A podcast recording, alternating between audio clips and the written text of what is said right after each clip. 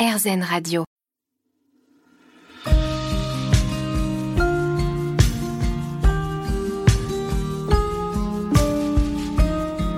La Dame de cœur. Avec Natacha Saint-Pierre.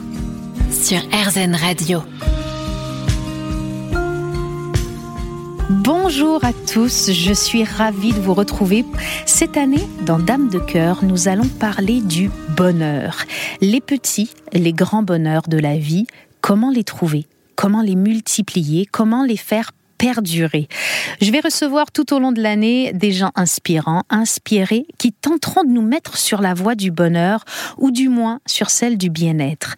Un petit bonheur à la fois pour une vie épanouie. Alors pour débuter cette quête, les questions existentielles doivent être posées. Qu'est-ce que le bonheur? Est-il nécessairement temporaire? Comment le trouver? Est-ce une utopie? Quelle en est la clé? Où se cache-t-il? La société nous aurait-elle mis sur une fausse piste? Pour tenter d'y répondre, j'ai invité le philosophe et musicien Vincent Cespedes. Vincent Cespedes, bonjour. Bonjour Natacha. Alors maintenant, magique étude du bonheur. Vous l'étudiez toujours ou vous êtes arrivé à une finalité? Ah, on l'étudie toute la vie. L'expression vient d'Arthur Rimbaud. J'ai fait la magique étude du bonheur que nul n'élude. Nul n'élude le bonheur. On ne peut pas le mettre entre parenthèses. C'est le centre de nos préoccupations, de nos soucis, de nos déplorations, de nos enchantements. Le bonheur, c'est la vie. Vous philosophez depuis combien d'années Alors je philosophe depuis que je suis tout petit parce que j'ai eu des parents euh, gourmands de questions, un père passionné de psychologie, euh, je crois que c'est un, peu un point commun, et, euh, et donc j'ai grandi dans une bibliothèque plutôt versée dans la psychanalyse, la psychologie dans les années 70, et très tôt j'ai compris que j'allais aimer repenser le monde et trouver des nouvelles règles du jeu, et bien sûr la, la révélation s'est faite en terminale, lorsqu'on a un cours de philosophie, je suis bien tombé sur un prof très inspirant et là j'ai compris que c'était pour moi. Vous êtes devenu professeur de philosophie au collège, si je ne m'abuse, au lycée, si je ne m'abuse, euh, mais vous n'avez pas toujours été très confortable dans ce carcan. Oui, alors c'est un peu le cursus classique que j'ai suivi, tout en faisant de la musique en parallèle, musique euh, orchestrale. Mais euh, je, me suis dit, voilà, ce qui va me rapporter un peu d'argent pour vivre, je vais y consacrer un peu plus d'énergie. Donc j'hésitais entre musique et philosophie, avec des, comédies musicales plein la tête, mais euh, en essayant de batailler pour financer tout ça. Et, et, puis après, bon, on se laisse avoir dans les concours, on passe les concours, on devient professeur, c'est automatique. Et je me suis retrouvé professeur. J'ai enseigné pendant cinq ans, euh, volontairement en zone sensible, avec un public réputé difficile. En fait, c'était vraiment passionnant. Et euh, effectivement, le, euh, l'enseignement de la philosophie, avec des programmes, avec des, notions obligatoires, avec un corpus d'auteurs qu'on ne choisit pas vraiment, ça m'a assez rebuté. J'étais plus pour l'idée d'une création philosophique, d'inciter les élèves à, créer leur propre philosophie, plutôt que d'essayer de répondre à, à, des questions immémorielles avec des formes un peu, un peu Donc, euh, donc j'ai préféré me consacrer à l'écriture en étant éditeur, en étant euh, voilà philosophe, c'est-à-dire travailler vraiment euh, à, des ouvrages et à, des conférences. Je vous écoute parler philosophie et musique, deux grandes passions dans votre vie, et me vient la question est-ce que pour vous la musique est une façon d'exprimer les choses que vous n'arrivez pas à mettre en mots? Ah, c'est exactement ça et c'est très très bien vu.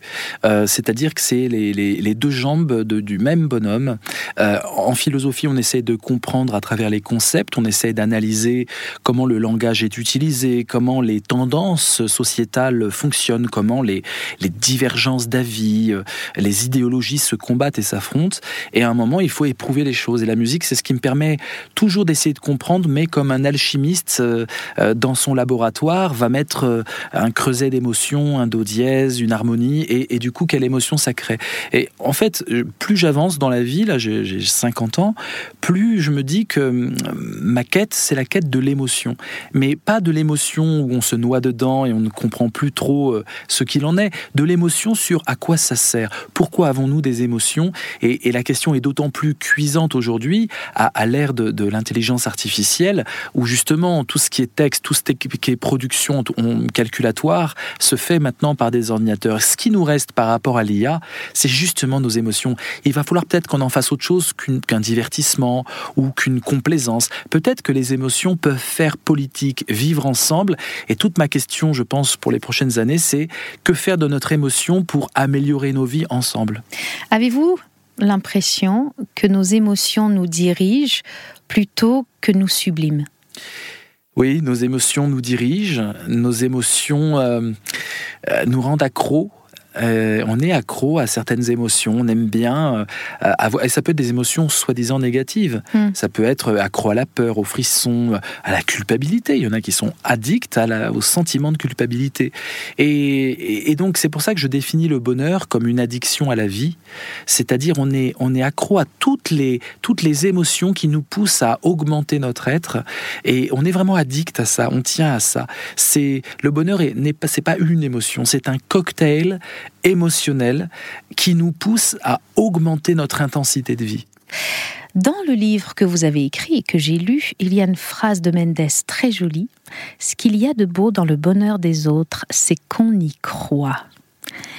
Vous nous parlez beaucoup de feindre le bonheur et je me suis aperçue en vous lisant qu'effectivement, depuis tout petit, on nous apprend à sourire sur les photos, on nous apprend à faire semblant d'être heureux pour rendre les autres heureux est-ce qu'on ne devient pas malade de toute cette mascarade?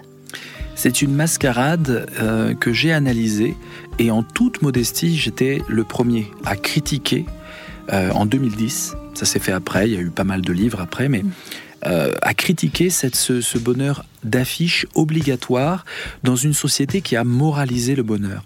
Qu'est-ce que ça veut dire moraliser le bonheur?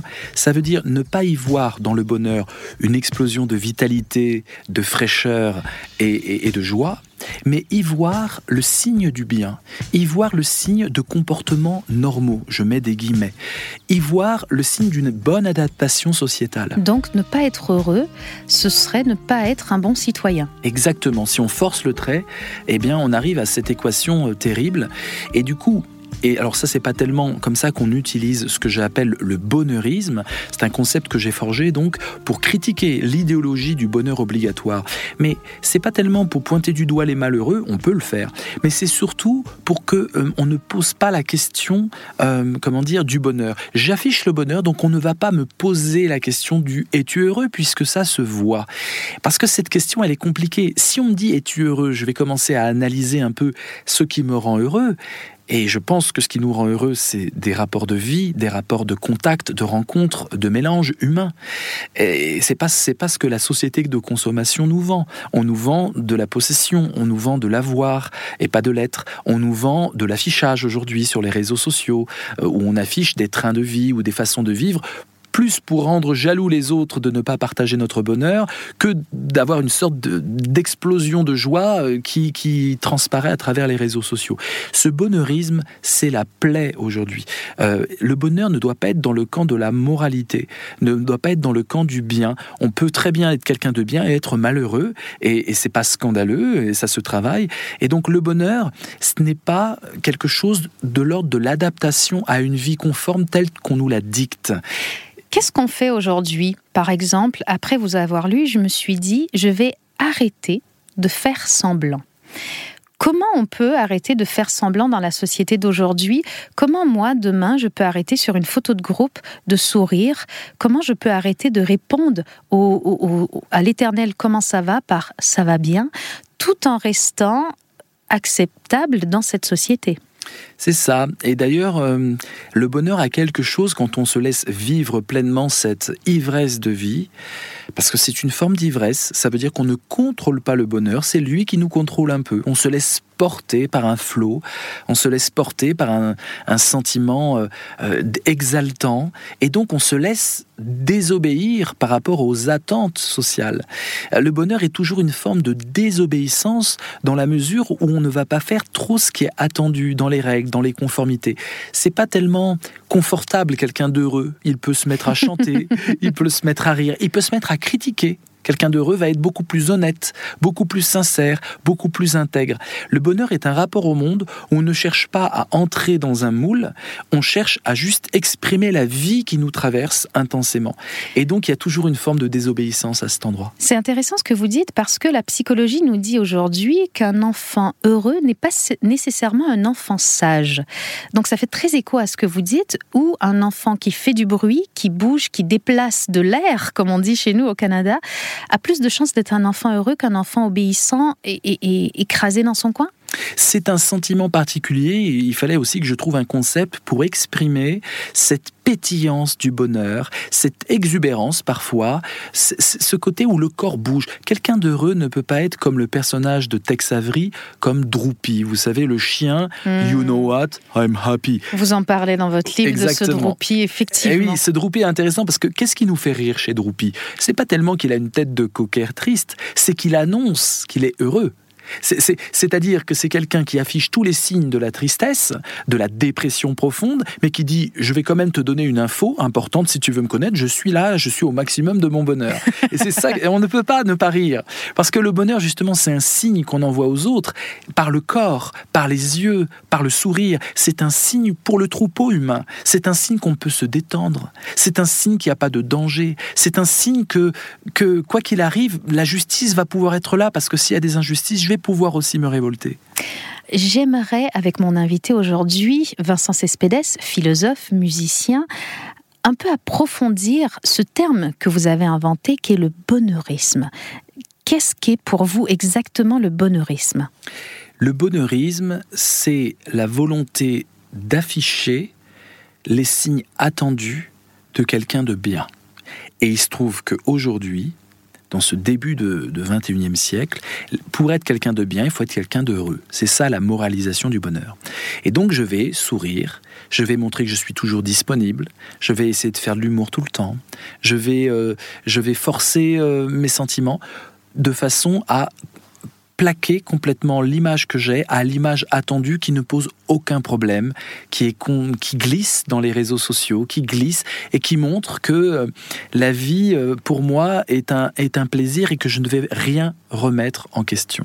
Est-ce que c'est un concept marketing? Parce que j'ai l'impression que ça peut nous porter à consommer énormément. Exactement, parce que les bonheuristes, ben, en fait, ils sont vides au fond d'eux-mêmes.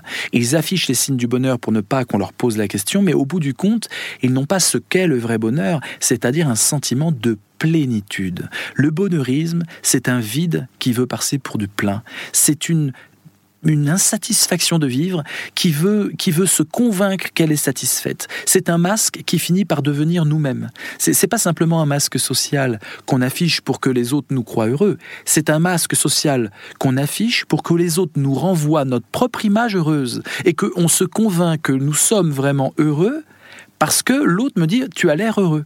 Et donc le bonheur, on le sort de notre ventre, on le sort de notre corps et on le met dans, le yeux, dans les yeux des autres, dans le regard des autres. Vous pensez que la méthode Coué du bonheur ne fonctionnerait pas?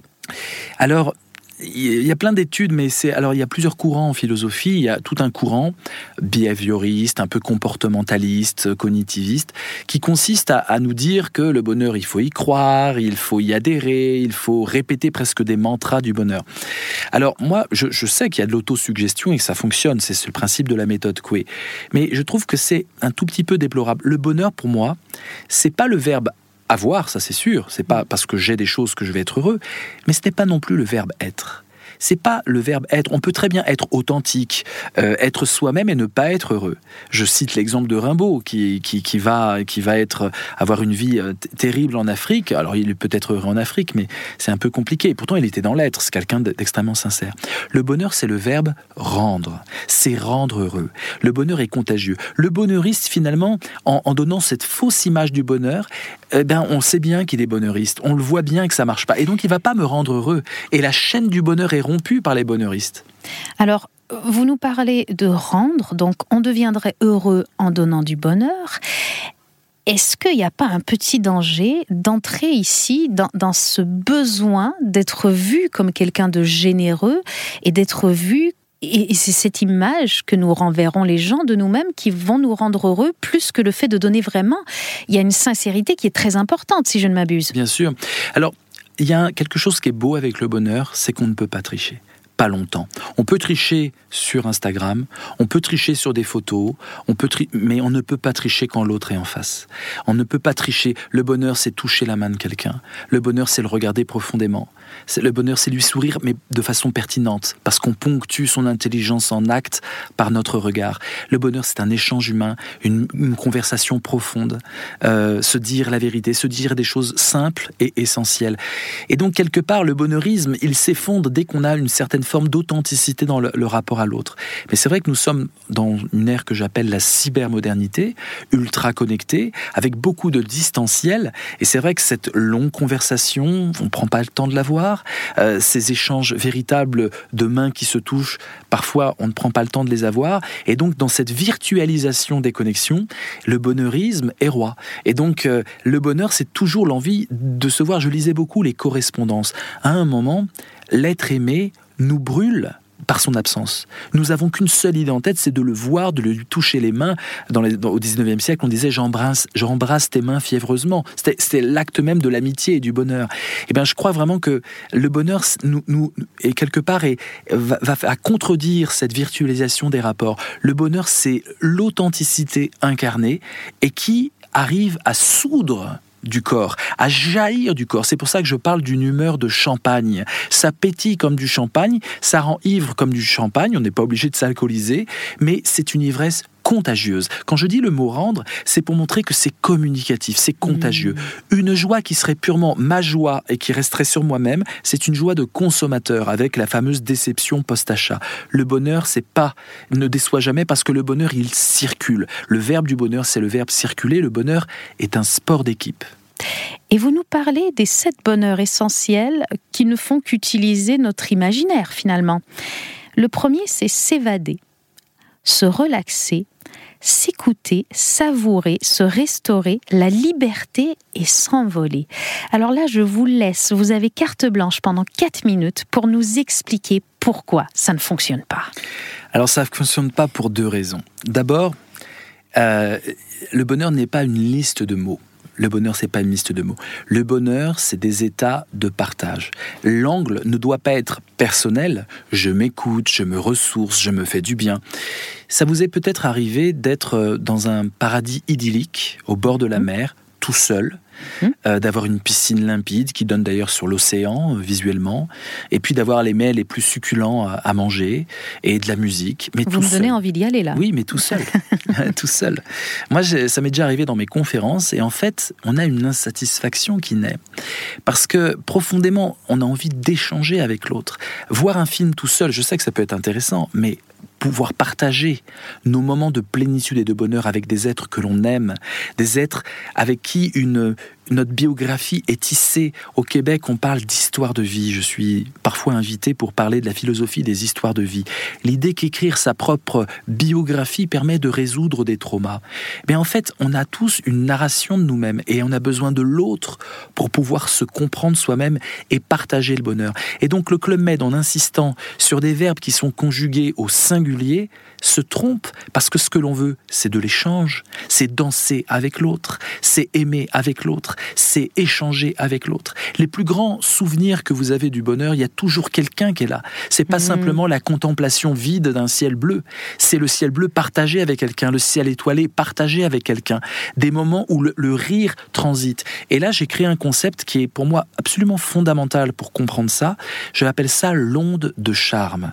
L'onde de charme, le charme au sens magique, pas le, pas le charme du charmeur qui manipule, le charme de l'enchanté. Euh, voilà, le charme du filtre magique. Le bonheur est un enchantement que l'on partage avec l'autre. Et, notre voix chante. Quand on est heureux, ça s'entend. La voix, vous êtes sensible à ça, Natacha, la voix, la voix chantonne. Euh, il y a des rires dans la voix, il y a de la joie, il y a du rire partout. Et tout ça, c'est fait pour envoyer l'onde de charme à l'autre, qui lui-même va être gorgé d'onde de charme, saturé d'onde de charme, et ça va le déborder. Il en aura trop d'onde de charme. Et à un moment, il faudra que ça sorte en dansant, en créant. Le bonheur, c'est cette, c'est cette création parce que je suis rempli d'ondes de charme et je redistribue l'onde de charme ailleurs pour quelqu'un d'autre par l'acte de créateur. Et donc, les mots du Club Men ne sont des mots de consommateur solipsiste enfermé en lui-même et non pas de l'onde de charme qui circule. Ça, c'est vraiment le premier point. En vous écoutant, je réalise que je pense même qu'il me plaît de m'ennuyer à deux beaucoup plus que toute seule. J'aime bien ne rien faire à deux parfois, m'ennuyer à deux. Et en vous écoutant, je me dis finalement, euh, est-ce que l'être humain n'a pas comme vocation ultime de créer simplement? De créer, mais attention, c'est pas une création pour se regarder narcissiquement, faire un selfie et dire regardez j'ai fait ça. C'est une création que j'offre à l'autre parce que c'est comme ça que l'onde de charme circule. Et, quelque part, un rire est une création. Et quelque part, un moment convivial est une création. Et quelque part, une amitié est une création. La création, c'est pas forcément euh, un matériel artistique qu'un grand auteur avec un grand A fabrique. C'est des moments de vie où l'onde de charme circule. C'est ce que j'appelle l'exhilaration. J'ai dû sortir un vieux mot latin qui existe encore sur les bouteilles de Badois. On a encore le mot euh, euh, Badois vous rend exilar. Je veux pas, c'est pas du placement de produit, mais ça montre bien que c'est un mot qui existe encore. Et le mot est intéressant. Ex, c'est l'extase. Ça sort. Ex, existence. Ça jaillit. Hilarité, c'est le rire. L'exhilaration, ça veut dire la joie en latin, mais c'est une joie contagieuse parce qu'elle pétille, elle sort de moi, et du coup l'autre va être exilar. C'est exactement ça l'onde de charme. Je deviens exilar, c'est-à-dire que je vis ma vie, pas les consommations de ma vie, ma simple vie, comme si c'était un rêve tout d'un ça veut pas dire que je m'illusionne. Je ne suis pas dans un rêve. Je suis dans la réalité, mais ça a la même saveur, la même intensité qu'un rêve. Par exemple, là, Natacha, nous sommes dans un studio, assis dans des beaux fauteuils confortables en cuir. Si je me dis, et si j'étais en train de rêver? Eh bien je vous garantis que j'aurai encore plus d'intensité à vivre ce moment de partage avec vous, Natacha, que si je me dis c'est la réalité. Et si ça c'était un rêve? Dans un rêve, on accorde de l'importance à chaque détail, chaque signe compte et, nous émerveille, et nous surprend, et nous étonne. Le rêve est ce filtre magique dont vous nous parliez tout à l'heure. Le rêve éveillé, c'est ça le bonheur. Vous avez écrit, et on en a parlé il y a un instant, personne ne peut être heureux à force de vouloir paraître. Et vous avez aussi parlé de la danse sans art, du yoga sans philosophie de la nourriture sans fin, des voyages sans question. Et moi m'est venue une question, l'abondance est-elle un frein au bonheur? C'est une très bonne question parce qu'on a l'impression qu'on veut tous l'abondance, cette plénitude où on ne manque pas. Ça part de quelque chose qui est très vrai dans le bonheur. Le bonheur, c'est pas simplement la liberté c'est pas simplement youpi, je fais ce que je veux, je suis indépendant, euh, j'ai de l'argent euh, et, je, suis libre de mes mouvements. Le bonheur, c'est aussi la sécurité. C'est un immense sentiment de sécurité. On ne peut pas être heureux dans l'insécurité. Et c'est ce que certaines politiques, notamment à gauche, devraient comprendre. Ne pas laisser ce thème à la droite. La liberté, c'est bien, mais la sécurité et la liberté, c'est très important. Et il est tout à fait légitime pour un peuple qui craint pour sa sécurité, eh ben, d'être de maugréer, de râler, de se mobiliser. Il faut les deux. Il faut une grande liberté, bien sûr, pour exprimer sa créativité et donc l'onde de charme que je partage aux mhm. autres, mais il faut une immense sécurité. L'enfant qui n'a pas la sécurité, même s'il a la liberté de, de bouger, ne sera pas heureux. Et donc l'autre, pour me rendre heureux, va me sécuriser en étant heureux, je, suis quelque part en sécurité. Je sais que tu me voudras du bien. Ton bonheur est comme une caresse, c'est comme quelque chose qui va veiller sur moi. Le bonheur est l'augmentation d'une acuité dans le monde. Je vois mieux les choses, je perçois mieux le trouble de quelqu'un. L'autre va me sécuriser et l'autre va augmenter ma liberté. Presque une belle définition de l'amour, l'augmentation de la liberté. On, on parle ici beaucoup de relations humaines depuis le début de cette émission. Je crois comprendre que le bonheur se trouve probablement à travers ces relations humaines. Euh, je voudrais revenir à, cette opulence.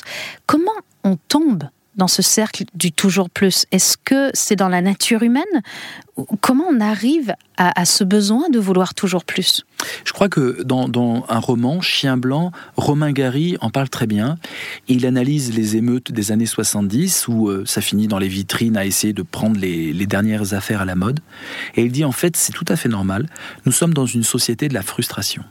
Nous passons notre temps, notamment avec la publicité, euh, l'exposition de trains de vie euh, mirifiques, nous passons notre temps à frustrer les gens.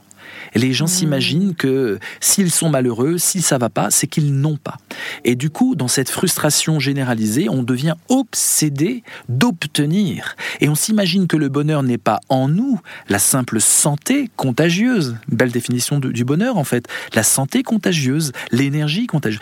Mais on imagine que le bonheur, c'est la carotte euh, qui va euh, être la récompense d'un chemin où je serai normal et où je me conformerai aux attentes sociétales. Donc le bonheur n'est pas devant nous, euh, ce n'est pas la récompense d'actions vertueuses. Le bonheur, il est en nous, ça s'appelle être dans la santé et une santé qui explose, qui pétille, qui est exilare et qui se transmet. Et c'est important de comprendre que euh, cette circulation du bonheur, cette onde de charme, elle vient vraiment de, quelque chose de très très naturel, c'est le simple fait de se sentir heureux. Quand des prisonniers sortent de prison après un long enfermement, quand des malades sortent de, de mois d'hospitalisation, et qu'ils retrouvent la lumière du jour, le vent dans les cheveux, des visages différents, eh bien ils sont au comble du bonheur, ils n'ont besoin de rien. Le bonheur était en eux, mais ils l'avaient oublié. Nous oublions que nous sommes heureux. L'enfant, lui, ne l'oublie pas. L'enfant, il vit, il est heureux. Et puis peu à peu, on croit que le bonheur va dépendre des, des, biens de consommation. Il y a toute une propagande commerciale qui nous pousse à croire ça. Et on oublie que le simple fait d'exister est déjà un bonheur.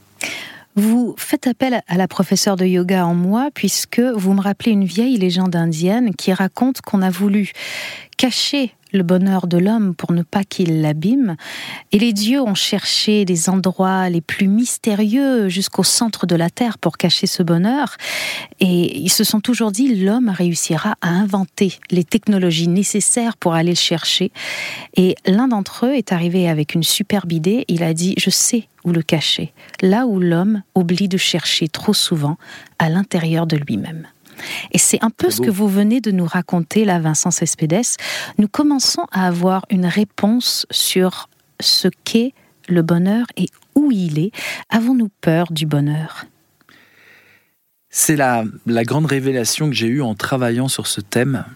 Je me suis rendu compte que le bonheur, parce qu'il fait un peu désobéir, parce qu'il nous rend authentiques et donc il peut nous faire sortir du groupe, sortir des moules, sortir des conformismes, bah, le bonheur, on n'en veut peut-être pas. Et c'est la grande découverte de Magique Étude du Bonheur. C'est atroce de dire ça. On n'en veut pas parce que euh, on veut être on préfère être conforme plutôt que d'être heureux et donc de paraître euh, bizarre pour les autres et d'être jalousé par les autres. Car l'individu heureux peut être jalousé par les dépressifs, par les malheureux, par les frustrés de la vie. Et donc, comme il y a une compétition, comme on est dans une société très compétitive, où on regarde les uns les autres et on préfère plutôt que l'autre soit malheureux pour sentir du bonheur en nous plutôt que d'avoir du vrai bonheur, eh bien on affiche les signes du bonheur, le fameux bonheurisme, un peu comme les gargouilles diaboliques sont au sommet des églises. Hein, quand vous allez voir une cathédrale, vous voyez des signes du diable. Et vous vous dites, mais qu'est-ce que c'est d'afficher des gargouilles maléfiques? En fait, on appelle ça, excusez-moi, le mot est terrible, apotropaïque. Qu'est-ce que c'est un signe apotropaïque C'est afficher quelque chose parce qu'on veut que ça fuit loin. Mmh. Les gargouilles affichent le diable pour que le diable s'en aille. On appelle ça apotropaïque. Eh bien, le bonheurisme, c'est un bonheur apotropaïque. J'affiche les signes du bonheur pour rejeter loin le bonheur sans qu'on me questionne sur la fameuse question comment tu vas et non pas comment ça va. Parce qu'en fait, je préfère me conformer aux attentes et à une certaine euh, vision du bonheur euh, extérieur à moi-même, plutôt que d'être heureux et de me suffire de peu, et, d'être peut-être inquiété par des gens qui me jalouseraient. Et donc, Vous ouvrez une énorme parenthèse. Est-ce que l'être humain est à ce point docile? Qu'est-ce qui a fait que l'être humain devienne à ce point docile, qu'il nous est plus facile d'obéir et entrer dans le moule que d'être heureux? Et là, je pense à tous ceux qui font des études pour faire plaisir à leurs parents ou pour bien gagner leur vie, euh, pour, euh, pour répondre aux attentes de la société, plutôt que de faire une passion. Chère Natacha, je suis obligé d'ouvrir une petite parenthèse enchantée. Nous avons vécu, vous et moi, une expérience terrible d'enfermement dans un jeu télévisé, et nous avons compris une chose, en dialoguant, qu'il y a une passion profonde dans l'être humain, c'est de ne pas être exclu du groupe. Tout à C'est fondamental.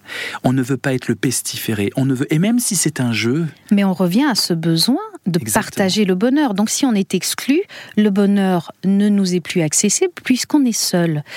Oui, mais surtout être exclu, ce qui est terrible, c'est pas tellement que le bonheur s'interrompt, c'est que on ne peut pas participer au groupe. Et ça, c'est quelque chose d'animal. L'être humain est démuni dans une nature hostile. S'il n'est pas dans le groupe, il est mort. Et donc, plus que le bonheur, nous avons un instinct très profond en nous, très primitif, qui se révèle dans certaines expériences euh, de dérangement émotionnel important. Nous avons quelque chose de vouloir absolument rester dans le groupe. C'est plus important que d'être heureux, c'est de ne pas être rejeté du groupe pour survivre. Je parle de 140 000 ans d'évolution depuis que l'Homo sapiens existe. C'est ce qui nous a permis sûrement de rester en vie. Exactement. Mais qui aujourd'hui, dans une société qui nous est très confortable, peut devenir notre handicap. Exactement. Il va falloir qu'on puisse aussi euh, se détendre à cet endroit-là et critiquer les conformismes. Et c'est pour ça que moi je plaide pour une philosophie euh, pour tout le monde, c'est-à-dire un jugement critique qui permette de toucher une vérité. La vérité de mon être, c'est par celle-là qu'il faut commencer. Suis-je vraiment heureux n'est pas la question.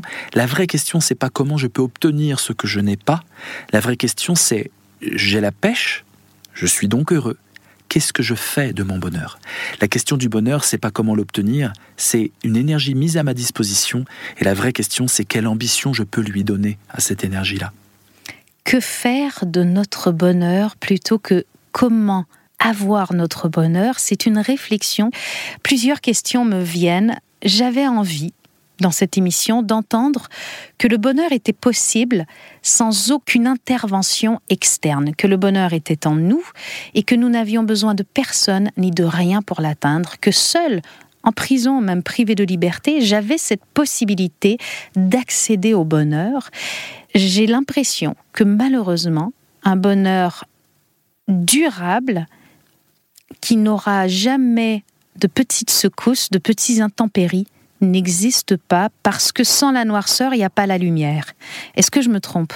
C'est très important de voir que, que le bonheur n'est pas un, état de satisfaction permanent. C'est pas une joie durable comme on le décrit selon moi. Le bonheur est un rapport au monde où je vais vouloir l'intensité de la vie et non pas euh, une vie conforme. Donc l'intensité, elle passe par toutes les couleurs émotionnelles. Et on peut être heureux en étant triste et on peut être heureux euh, en étant euh, malmené par la vie, en étant dans l'adversité, en étant face à des catastrophes. Euh, alors bien sûr, ça paraît un peu étrange de dire ça, mais si on définit le bonheur comme une intensité de vie qui traverse mon corps, qui, qui, qui, qui, qui se répand aux autres, eh bien on peut comprendre que c'est la vie elle-même, dans toute sa complexité, qui palpite en moi. Quand je sens la vie palpiter en moi, quand j'ai cette plénitude, eh bien je suis profond heureux. C'est-à-dire, je me dis, la vie vaut vraiment la peine d'être vécue, qu'elle soit terrible, dangereuse ou autre. Et évidemment, trop de confort va nuire énormément au bonheur, parce que le confort va endormir ma vigilance. Mais oui, et vous aviez cette phrase de Dolbach, je pense que vous adhérez à cette phrase, le luxe, après avoir fait perdre toute honte aux hommes, le rend insensible et cruel. Exactement. Trop de confort, finalement, euh, m'empêche de, de remettre en jeu ce que je suis. Il faut, il faut penser deux instants de l'identité. Très simple. Le moi qui est le masque social, et parfois on croit que c'est notre vraie identité, mais non, c'est juste un masque social, et il en faut. Je ne dis pas qu'il ne faut pas de moi, il faut une carapace, parce que le monde est dur, et les jugements des autres peuvent être cruels. Et puis le jeu, que j'écris J-E entre parenthèses U. Il y a du jeu, c'est fluide, comme le jeu des engrenages, et ça joue. Eh bien, le bonheur, c'est de quitter le moi et d'être dans le jeu. Mais le jeu peut être malmené, le jeu peut être confronté à des difficultés. Il n'empêche que dans le scénario de ma vie, si ma vie est un rêve ou un film, eh bien ça devient passionnant. Et qu'est-ce qui rend passionnant un film si ce n'est les problèmes, si ce n'est les obstacles, si ce n'est le spectateur qui se dit ah mais comment il va s'en sortir? Et donc le bonheur c'est l'appétit de vivre mais une vie pleine de vie, c'est-à-dire pleine de questions, pleine de problématiques, pleine de, difficultés que je dois résoudre. Et donc, pour moi, c'est assez clair de voir que le bonheur n'est pas une cohérence permanente, c'est de l'incohérence que j'essaye de transformer mhm. en cohérence, et ça, ça nécessite beaucoup d'ingéniosité, et c'est aussi trop de cohérence que je vais vouloir transformer en incohérence, en faisant un pas de côté, en questionnant euh, l'ordre du monde. Et donc, c'est dans cette dialectique cohérence-incohérence que se situe le bonheur, cette danse, ce va-et-vient, ce yin et ce yang qui n'arrêtent pas de se parler et de se transformer l'un dans l'autre. Vous nous parlez de cette danse, j'ai l'impression que finalement, ce que vous essayez de nous dire, c'est que nous devrions apprendre dès le plus jeune âge la valeur de la vie.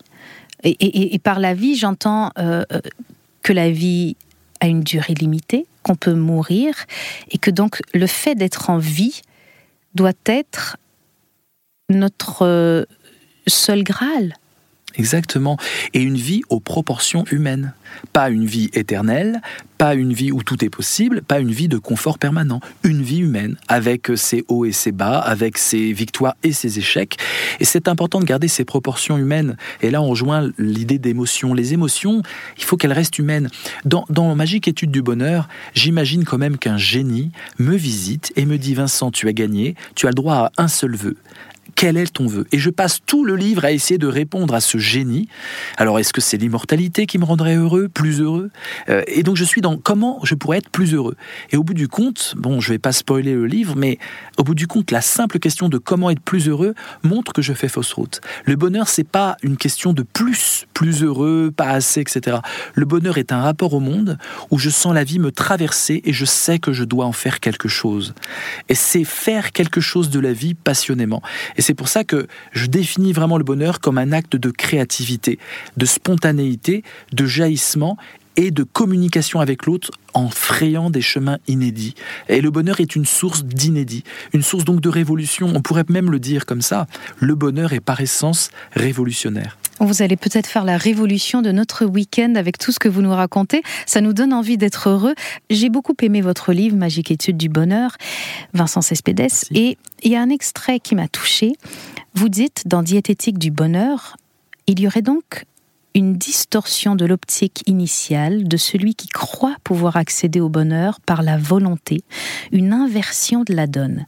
Il commence par faire tout comme on lui dit pour être heureux, il applique les prescriptions des maîtres du bonheur, les philosophes, les psys, les médecins, etc. Il se fond dans la normalité, il s'intègre dans les circuits de consommation du bonheur, il part en vacances, il évite les drogues dures, il combat ses addictions, il s'économise, il se mensualise, il s'abonne, il ne pollue pas, il se plaint de son travail et de ses parents et de la nouvelle génération, il baisse dans un lit, il prend des cachets pour dormir en cas d'insomnie, des cachets pour tenir en cas d'effondrement, il rationalise. Vous allez même aller plus loin en disant qu'il y a trois choses fausses, qui, qui faussent pardon, le bonheur, le bonheurisme, que vous nous expliquez depuis le début de cette émission, l'indifférence et la foi. Expliquez-moi parce que j'ai l'impression que la foi nous permet de voir la temporalité de notre vie et donc d'en mesurer son prix et, d'en être heureux. Pourquoi pour vous le bonheurisme, l'indifférence et la foi peuvent fausser nos pistes? Bah, tout simplement parce que hum, si le bonheur c'est quelque chose de, vital, cette addiction à la vie elle-même, eh bien tout ce qui va servir de filtre interprétatif risque de nous fausser notre ressenti. Euh, l'indifférence, c'est une surprotection. J'ai peur d'être envahi par l'autre. J'ai peur, quelque part, que le malheur de l'autre devienne mon malheur. Et c'est vrai. Si je suis ami avec quelqu'un et qu'il lui arrive un malheur, ça devient mon malheur. Et au nom de ça, beaucoup de gens décident de se mettre une grosse carapace pour éviter d'être pollués par l'énergie des autres. Mais cette carapace va évidemment être euh, anti-bonheur aussi, parce que le bonheur de mon ami devient mon bonheur. L'indifférence serait de la peur finalement. Les gens blasés sont des gens peureux c'est de la peur d'être envahi par plus de vie. Euh, plus j'ai d'amis, plus j'ai de vie, donc de malheur et de bonheur. Et, bah, plus j'ai de vie, plus j'ai de choses à perdre plus j'ai de vie, plus j'ai de choses à perdre, exactement. Oui, oui, c'est une forme de lâcheté, et c'est surtout l'idée de contrôle. Plus que de la lâcheté, c'est la peur de l'abandon. J'ai fait mon, mémoire en philosophie sur la notion d'abandon. Et je, remarque que qu'on ne peut pas s'abandonner euh, facilement quand on, quand on veut contrôler. L'opposé du contrôle, c'est l'abandon. Et le bonheur est une forme d'abandon à l'autre. Je, je, m'en remets au bonheur de l'autre pour intensifier mon bonheur. Est-ce que la réponse, elle est là alors? Ah, faut, sûr. il faut observer la vie et lâcher prise. Et lâcher prise. Et la foi, alors elle peut être très bien vécue. Il y a mille façons de vivre sa foi. Hein. Je ne suis pas du tout euh, un contempteur de la foi. Euh, d'ailleurs, la foi peut nous permettre d'être euh, courageux quand tout le monde est lâche. Mais il y a aussi une façon d'aborder la foi qui, qui, justement n'est pas dans l'abandon, mais qui est dans une sorte de dogme. Et ce que je mmh. critique, c'est plutôt le dogme, c'est-à-dire un filtre interprétatif qui me dit il faut agir comme ça, comme ça, comme ça pour, pour connaître cette satisfaction. Et du coup, ça remet le bonheur à plus tard. Agis et tu sera heureux. Et la foi fonctionne aussi parfois comme ça, c'est-à-dire des prescriptions qu'il faut suivre pour avoir la récompense bonheur. Le bonheur, encore une fois, n'est pas une récompense, c'est ce qui me permet d'agir en y mettant toute mon âme. Est-ce que le bonheur est notre état naturel et que nous devons nous battre chaque jour pour conserver cet état naturel?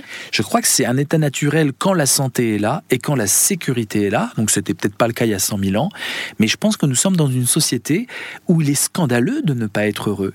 Et si nous ne sommes pas heureux dans une société d'abondance eh bien, c'est que le lien à l'autre est rompu. Et donc, je crois vraiment, et c'est tout mon travail d'ailleurs dans, mes 20 livres, c'est de comment on reconstruit du lien. Si le bonheur, c'est une canalisation où la vie circule d'un corps à l'autre, eh bien, il va falloir que cette canalisation, on la revoie un peu. Et on ne l'a pas assez revue.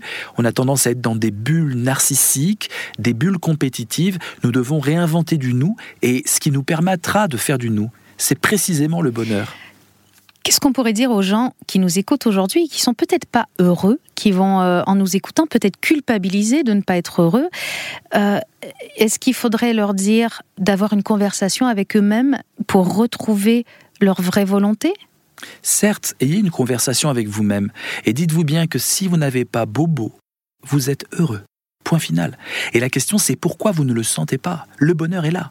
Il est là en vous. Hmm. Si vous n'êtes pas malade, si vous ne luttez pas contre une douleur, si vous êtes dans la vie, alors vous êtes heureux, mais vous l'oubliez. Vous avez des masques qui vous embrument et vous êtes dans une sorte de dire, une sorte de comment dire, de sensation de manque qui est induite. C'est pas naturel de sentir ce manque-là. Et donc il faut faire une sorte de comment dire de, de nettoyage interne en vous disant ce bonheur que j'ai, que je ne ressens pas, comment je peux le ressentir dans le contact avec l'autre? Et donc c'est prendre du temps, donner du temps aux autres, ne, pas compter son temps. C'est une façon de contrôler, de, de, vouloir dire à chaque fois, je lui donne du temps, mon Dieu, je perds ma vie. Non, on gagne sa vie en donnant son temps. C'est tout le paradoxe du bonheur. Et donc il faut passer du temps avec les autres. Attention, un temps sans téléphone portable, un temps gratuit, un temps non productif. Et c'est ça le Graal aujourd'hui. Si on arrive à vivre des vies où il y a des moments de non-productivité, et la productivité se loge partout, même dans des amitiés, on peut avoir le, logiciel de la productivité, il faut que ça soit rentable, il faut que ça me rapporte, etc. Donc le bonheur est quelque chose qui est en nous, qui doit s'exprimer, s'extérioriser en étant exilard et peut-être partager des rires, partager des larmes. C'est une façon d'être heureux.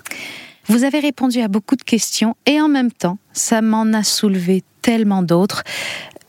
Je me dis en vous écoutant que le bonheur, il se cache peut-être dans l'humain, dans l'amour, un peu comme l'amour d'une mère, cet amour qui ne demande rien en retour et qui aime inconditionnellement, pas parce que vous avez des résultats, pas parce que vous êtes quelque chose, mais simplement par amour, qui aime deux cœurs qui s'aiment. Le secret de l'amour est peut-être là. Vous nous disiez il y a un instant que si on n'est pas dans une détresse vitale, si on n'a pas quelque chose qui nous fait mal, on est heureux, mais on n'arrive pas à le sentir. Et ça, c'est très important. il faut se demander comment euh, je fais pour ressentir ce bonheur avec tout ce que vous avez étudié. Euh, là, j'essaie de résumer toute cette émission. Comment on fait pour que le bonheur qui vient du fond de notre âme soit présent à notre mental? C'est très, très, très important de sentir que c'est dans l'extériorisation que le bonheur se situe, parce que le bonheur c'est une onde de charme qui se partage, c'est une exhilaration, un sentiment de joie pétillante. Le bonheur, il est intérieur, il ne demande qu'à sortir. Or nous sommes dans une société où le bonheur il est à l'extérieur dans les vitrines et il ne demande qu'à rentrer. Et donc il faut comprendre que le bonheur c'est ce mouvement-là, euh, ce mouvement d'extériorisation d'expression. Exprimez votre bonheur, ne le gardez pas pour vous, exprimez votre joie, faites-la jaillir, vous êtes pétillant, il faut secouer euh, votre être pour que la pulpe ne reste pas en bas mais se partage. Alors je résume, vous nous dites vivez, aimez, partagez, osez et ne vous laissez pas ralentir par la Et je me demandais tout au long de cette émission comment on peut euh, ne pas être étouffé par la peur qui peut parfois être très prenante. Et vous nous dites la réponse, c'est à travers l'autre, en s'appuyant sur des gens, en communiquant, en étant vrai. Et ce qu'on a appris dans cette émission, c'est probablement ça, Vincent Cespedes, être vrai, vivre dans la temporalité, être conscient que le monde n'est pas parfait, mais qu'on n'a pas besoin de perfection pour aller bien. Merci beaucoup. Merci Natacha. RZN Radio, c'est tout pour cette semaine. J'espère que vous pourrez méditer sur cette vision du bonheur dans les jours qui suivent. Quant à moi, je vous retrouve la semaine prochaine avec une autre émission de Dame de Cœur dans laquelle nous allons chercher encore une fois le bonheur. La Dame de Cœur Avec Natacha Saint-Pierre. sur RZN Radio.